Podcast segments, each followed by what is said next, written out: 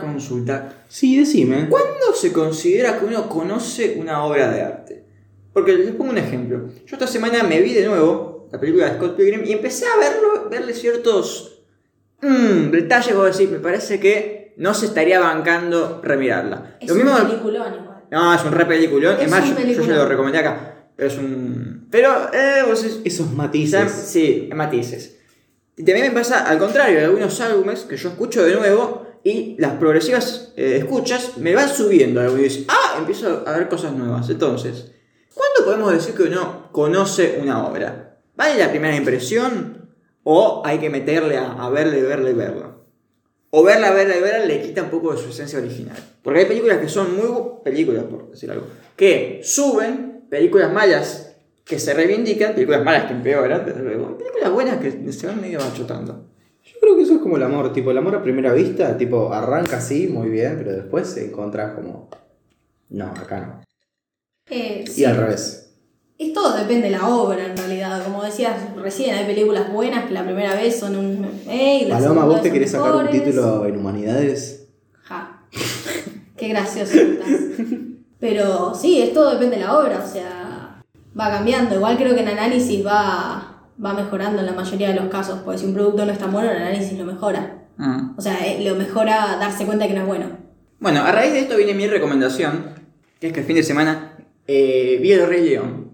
Wow. No sé si ustedes la conocen, película independiente. No, pero yo nunca la había visto de principio a ¿Cómo fin. que no? No, nunca. Cuando era chico yo, no sé, leía Kafka.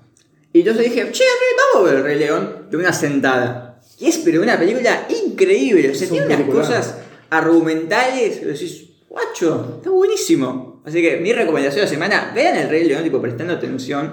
Además de que hay un montón de, de- de guiones re bien pensados, o que ya son pelotudeces que yo me fijo, cuando Mufasa le dice a Simba, no, Simba es de noche, eh, que se encargue tu madre. Es claro, porque eh, Mufasa es rey cuando es de día y la luz toca su reino. ¿Eh? ¿Eh? ¿Eh? Oh. Cosas para pensar. Simbolismo. Simbolismo.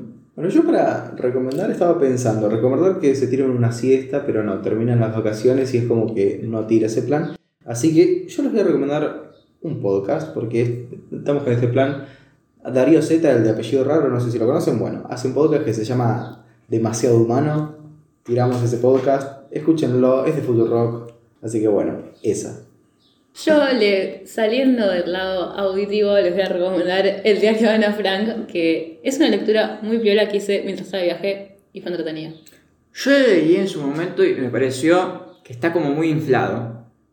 Como si esto A no ver, es... es, el- es, es la, la escritura de una nena de 13 años. No, no, justamente. No, no, perdón. fueron- Perdón, no, fueron no. que Eso, todo el mundo, si una no nena de 13 años escribió eso del Nobel de Literatura, no, eso no está escrito por una nena de 13 años. Igual, ojo, se sabe que Otto Frank, el papá de, de Ana, metió. Lo tocó. Sí, sí, claramente sí. metió mano. Tipo, Le metió más mano al libro que a la hija. Ay, por favor.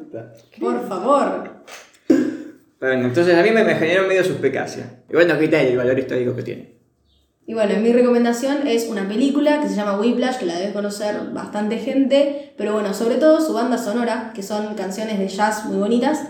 Eh, así que nada.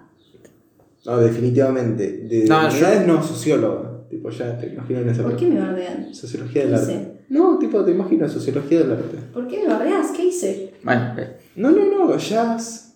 Depende. Eh, eh, o sea. bueno la semana que viene vuelve la formación original del tío. Así que bueno. Sin más que acotar, muchas gracias por escuchar. Muchas gracias por escuchar un capítulo más de ATC Podcast.